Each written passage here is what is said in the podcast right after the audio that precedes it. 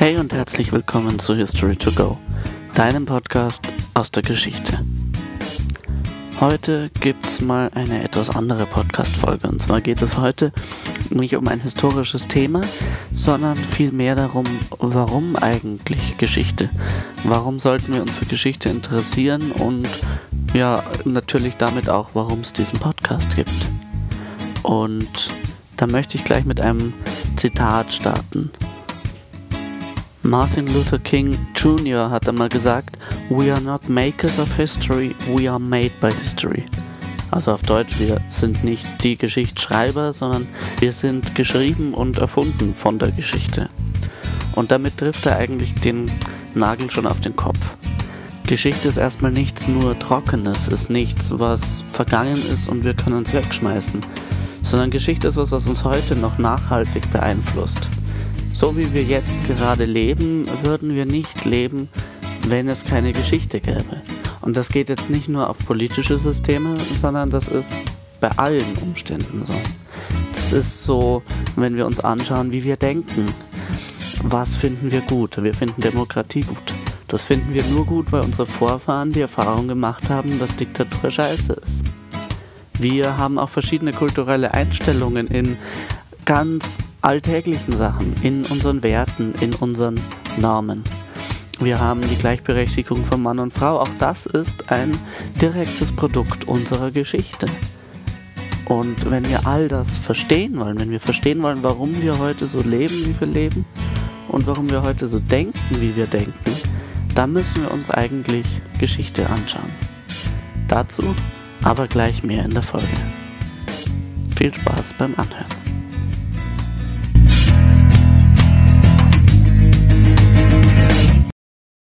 Naja, um das Ganze ein wenig aufzudröseln, können wir Geschichte schon mal in verschiedene Fachgebiete unterteilen. Das erste ist natürlich politische Geschichte oder Politikgeschichte. Und wir leben ja heute in einem ähm, Regierungssystem, das kommt ja nicht von ungefähr.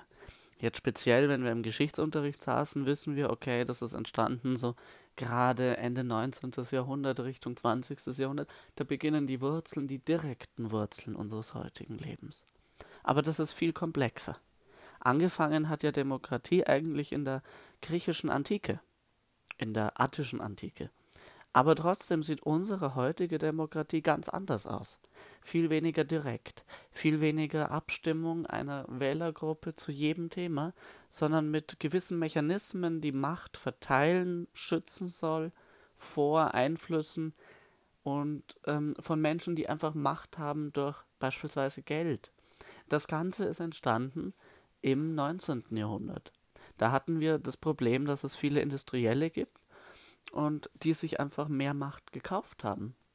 Beispielsweise, wenn der Chef einer Fabrik für eine Partei war, dann war es schwierig, erst einmal für die Arbeiter ihre Arbeiterpartei zu wählen, weil könnte ja sein, dass der einen rausschmeißt.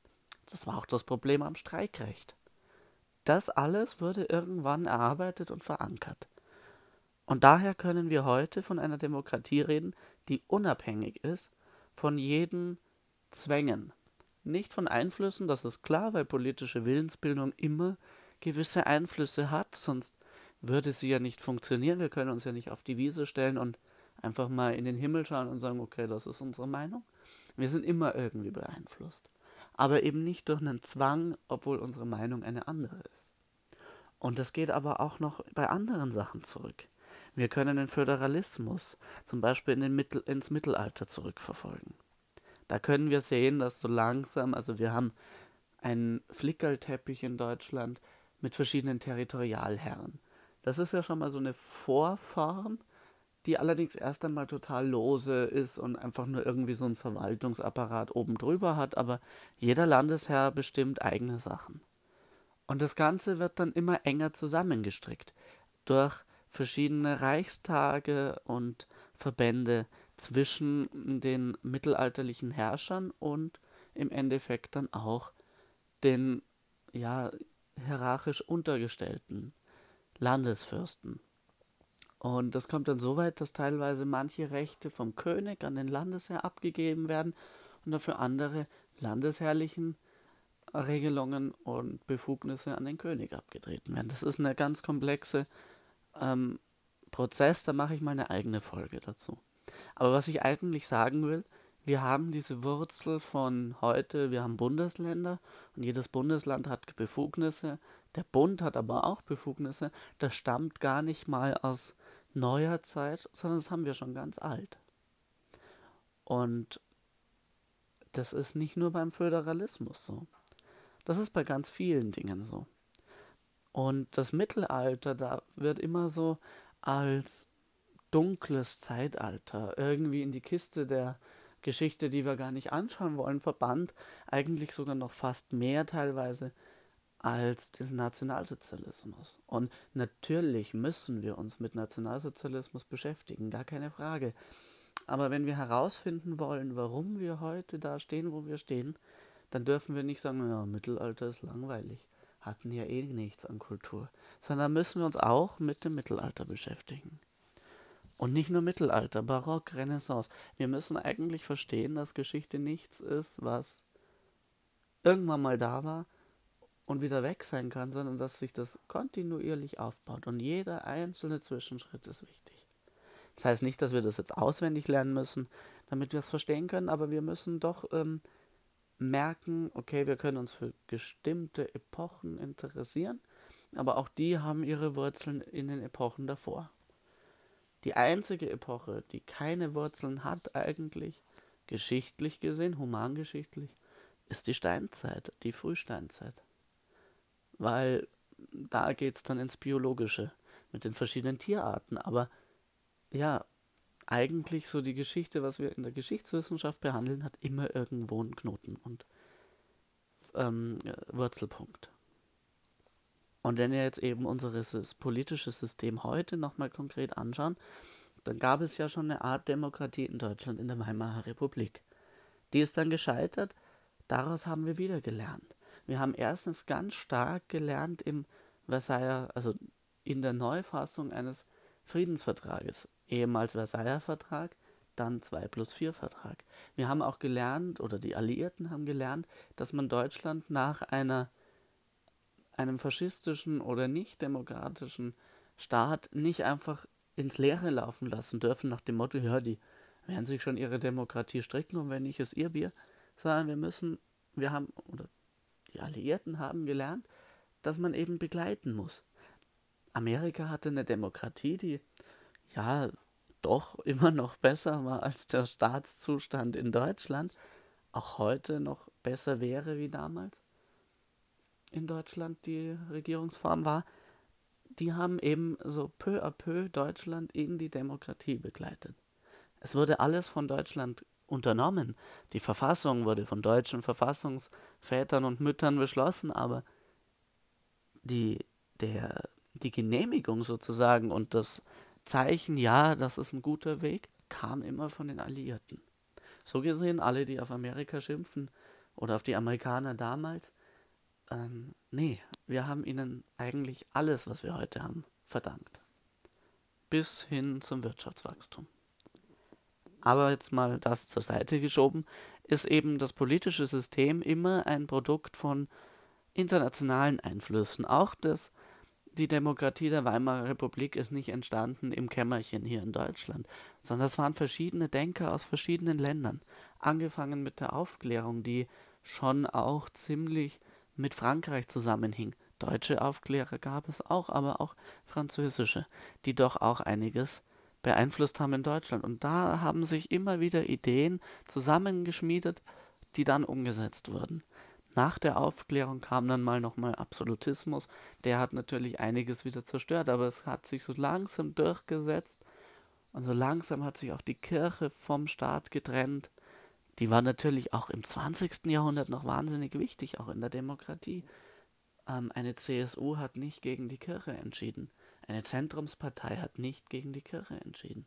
Die saßen im Staatsapparat und machen es heute auch noch indirekter. Aber es ist ein Unterschied, sage ich immer, wenn eine Institution, eine religiöse, jemanden beeinflusst, ist es etwas anderes, als wenn sie direkte Macht bekommt. so ist es immer noch, dass es Volksvertreter sind im Endeffekt, die tatsächlich dann den kirchlichen Willen umsetzen müssen.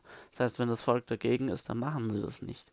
Wenn aber dann Bischof hockt, der einfach Gesetze erlassen kann, dann ist es kein Säkularismus. Das heißt, wenn ich auch jetzt kein Fan bin von C-Parteien, mm, dann ist es durchaus Demokratie und durchaus eine Art des Laizismus. Wenn man es auch noch ein bisschen diskutieren könnte, aber es ist durchaus so eine Art Kontrolle vom Volk da. Das heißt, dass also unser politisches System eigentlich, so wie es heute ist, eine Synthese von ganz vielen Umständen ist. Ähm, angefangen daher, dass Deutschland ja ursprünglich gar kein deutsches Reich war, sondern es gab das Fränkische Reich. Das hat sich dann entwickelt zu einem Heilig-Römischen Reich deutscher Nation. Und dieses Heilig-Römische Reich deutscher Nation hat ja auch noch Österreich umfasst. Und irgendwann im 19., Anfang des 19. Jahrhunderts, Ende des 18. Jahrhunderts wurde dann gestritten zwischen der großdeutschen Lösung und der kleindeutschen Lösung. Also Deutschland plus Österreich oder Deutschland allein.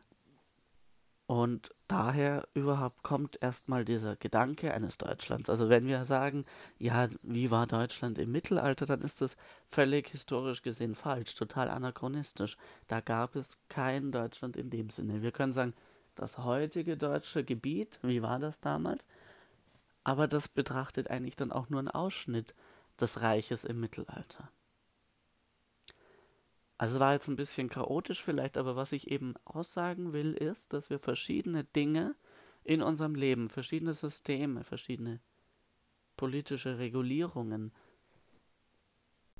einzig und allein verschiedenen und völlig lose rumhängenden historischen Fäden verdanken, die alle erst verbunden werden durch die Geschichte, also dadurch durch unser heutiges Leben.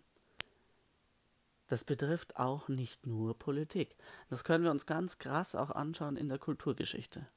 Mit Kulturgeschichte ist natürlich viel gemeint, Kunstgeschichte ist dabei, dann Literaturgeschichte, aber eben auch einfach kulturelle Werte und Normen.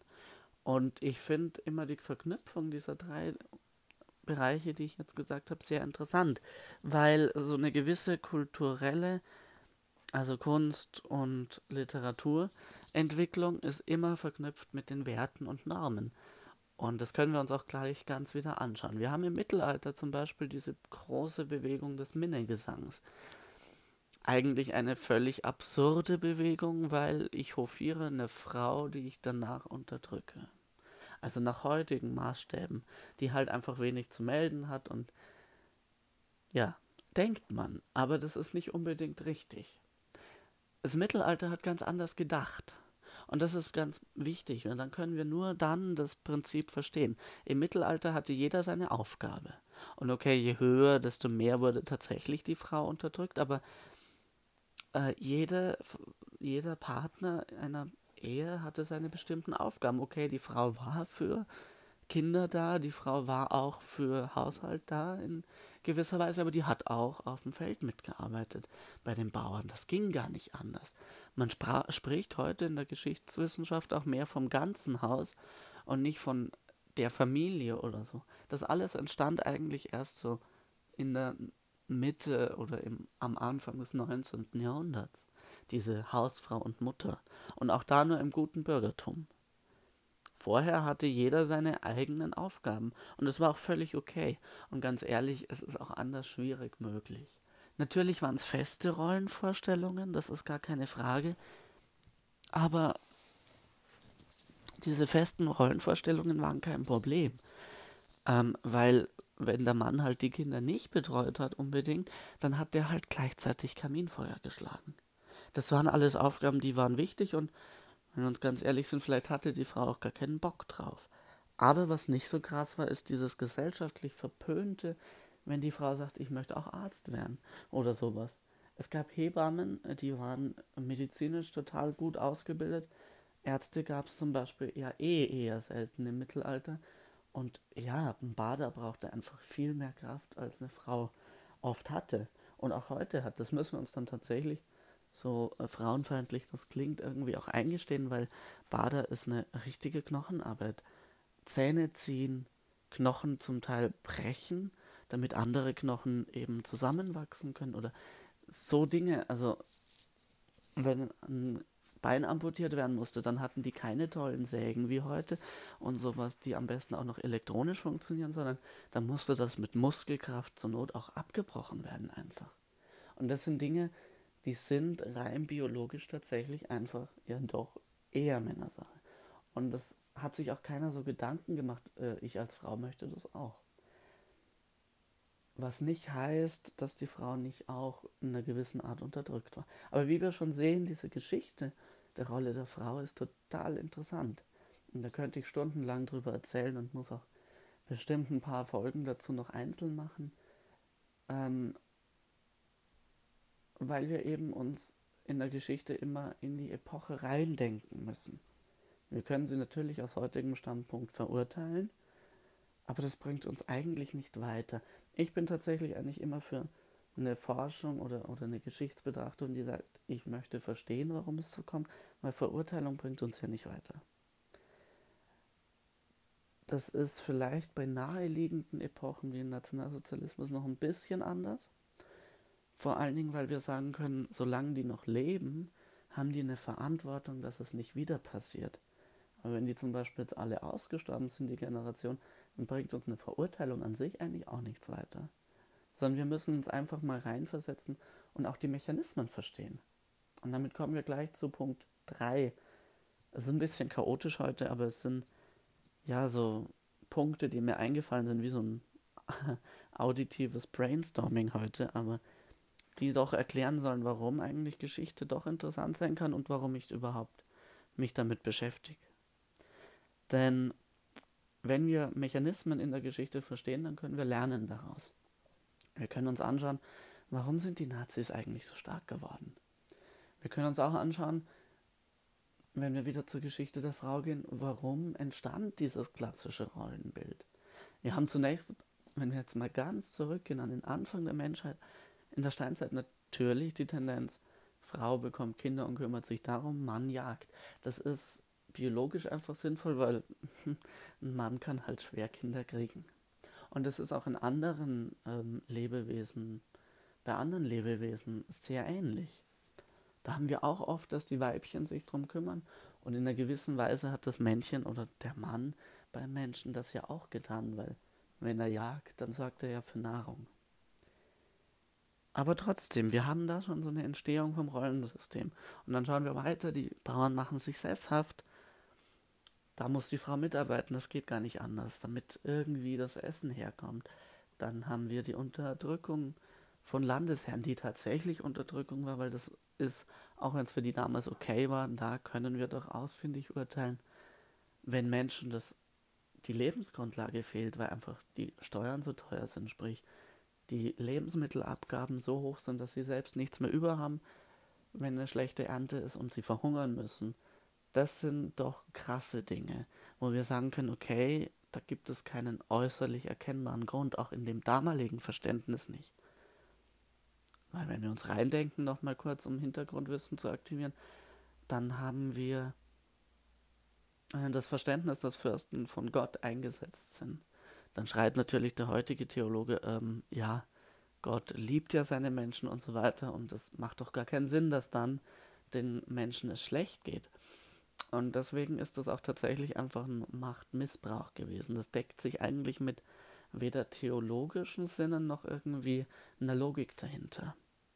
Das heißt, es war jetzt, ich meine auch eher mit nicht verurteilen, wenn keine böse Absicht dahinter war. Aber die kann man hier doch schon unterstellen, finde ich. Und wenn wir uns eben anschauen, wie das alles sich entwickelt hat, gerade auch wenn es um Nationalsozialismus geht, wie kamen die an die Macht, warum kamen die dahin, was können wir machen, dass das nicht wieder passiert. Das ist in dieser Epoche total wichtig. Und das ist auch aktueller denn je. Wenn wir uns die lange Geschichte des Anti-Judaismus und Antisemitismus in Deutschland ansehen, dann sind wir jetzt an einem Knotenpunkt, wo wir sagen müssen, wir müssen echt verdammt aufpassen, dass das nicht wieder entsteht. Es gibt diese alten Gerüchte über Juden immer noch, es gibt diese komischen Gerüchte mit Weltverschwörung, mit sie fressen Kinder und so weiter.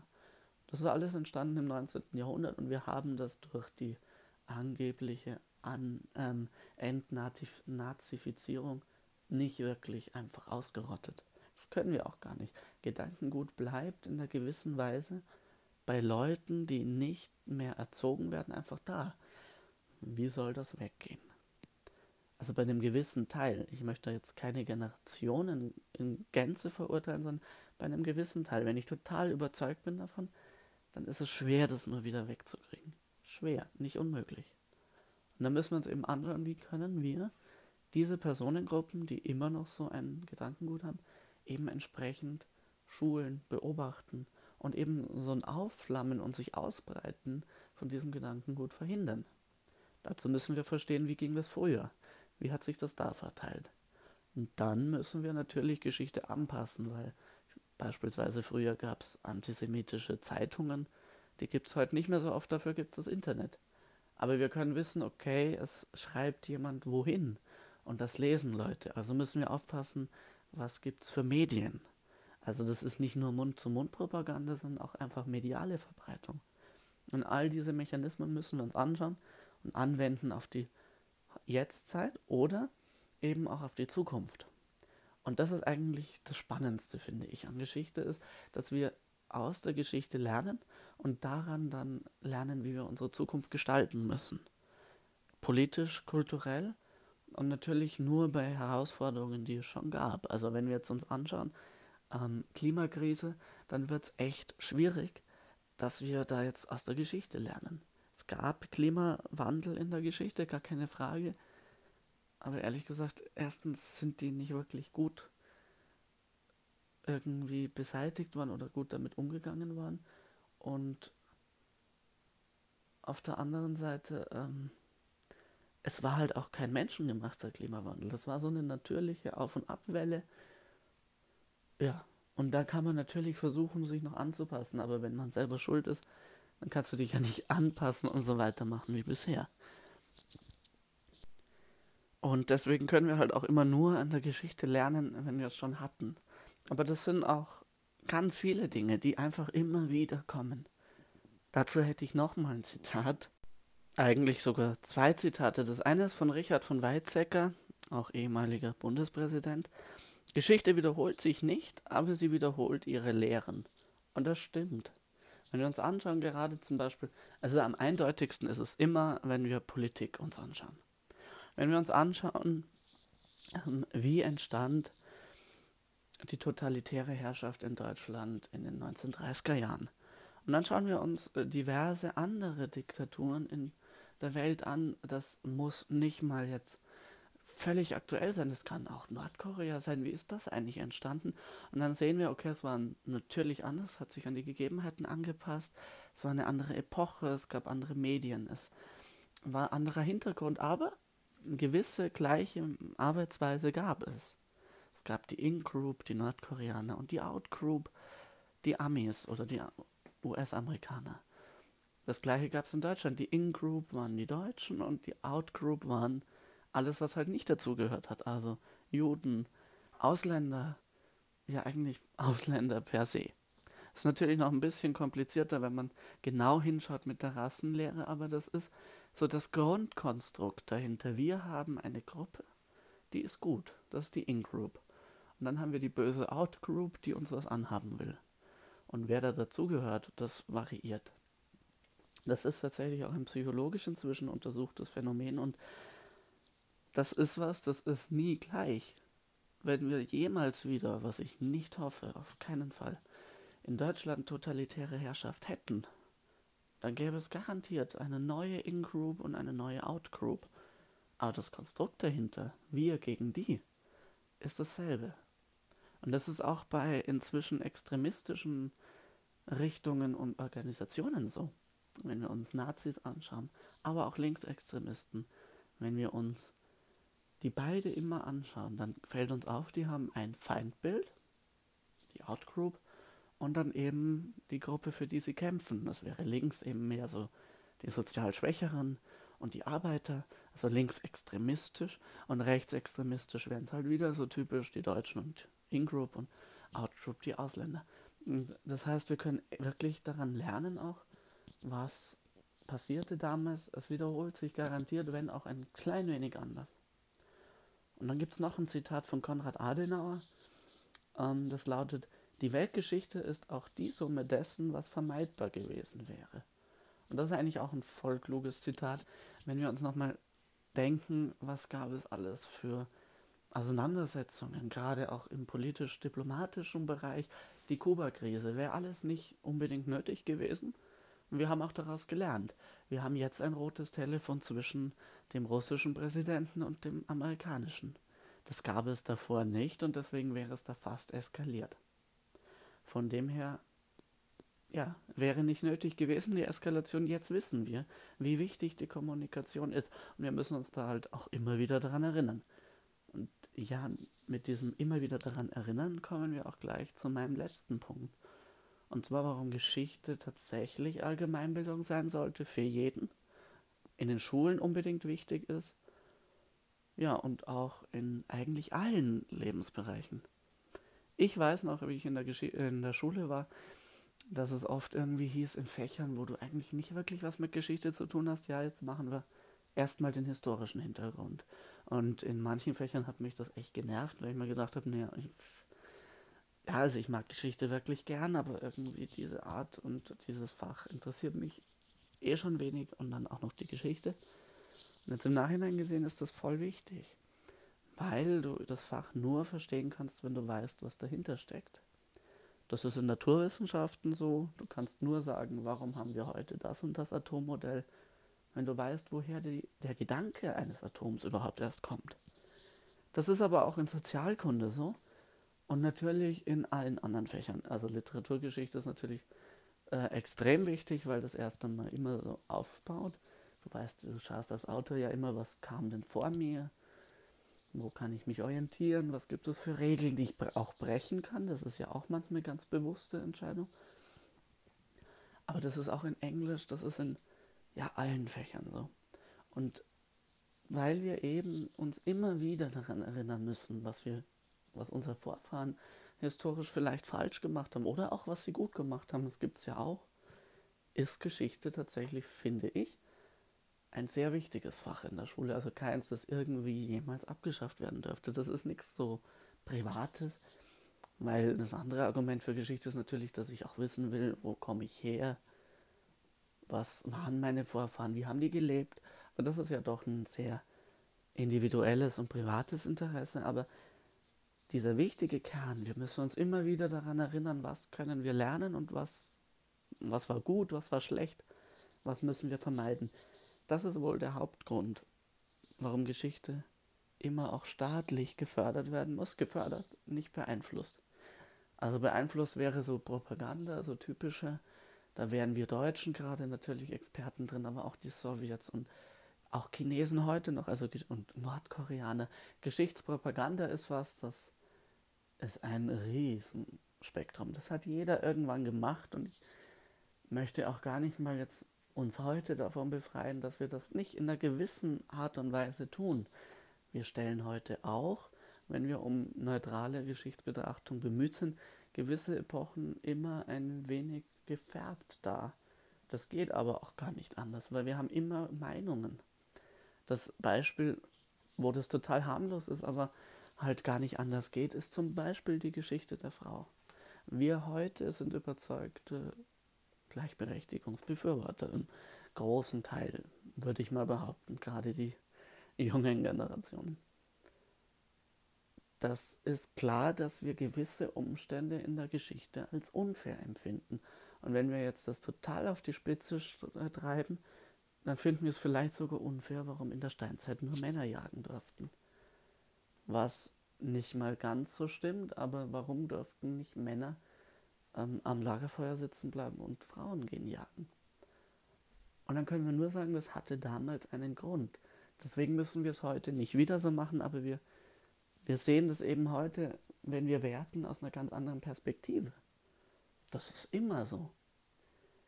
Und das ist auch völlig normal so. das müssen wir uns auch immer bewusst sein, dass Geschichte nie was ist, was komplett ähm, ohne Voreingenommenheit geht. Aber das ist normal, das haben wir auch in jeder Wissenschaft. Wir Menschen sind, jetzt werde ich dann echt philosophisch, einfach Wesen, die können nicht ohne eine gewisse Vorprägung denken.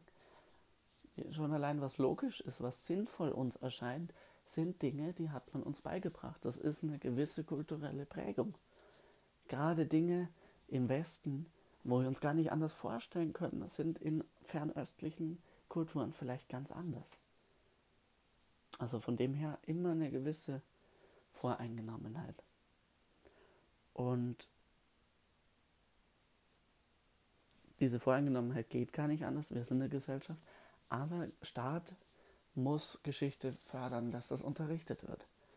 Nicht unbedingt sagen, ähm, so extrem für seine Gunsten ausnutzen, was in der Demokratie natürlich auch schwierig ist, aber er muss sagen, Geschichte muss da bleiben.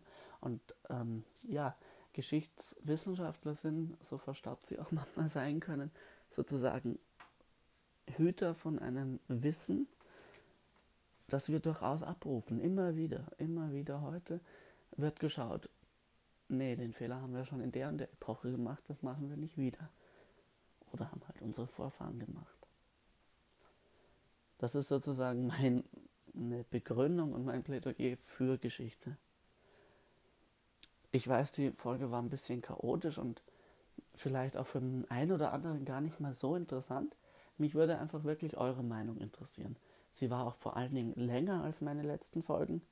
Mal schauen, vielleicht werden meine Folgen jetzt immer ein bisschen länger. Mal, ich muss einfach mal gucken. Gerade komplexere Themen, die ich jetzt auch mal anfassen will, wie Geschichte der Frau und so weiter, ist natürlich, dass das länger dauert.